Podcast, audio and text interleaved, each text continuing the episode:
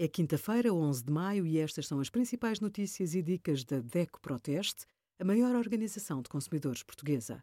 Hoje, em DECO.proteste.pt, sugerimos: Faleceu um familiar, quantos dias posso faltar ao trabalho? Direitos dos pais trabalhadores, dúvidas mais frequentes e os resultados dos testes da DECO Proteste a protetores solares.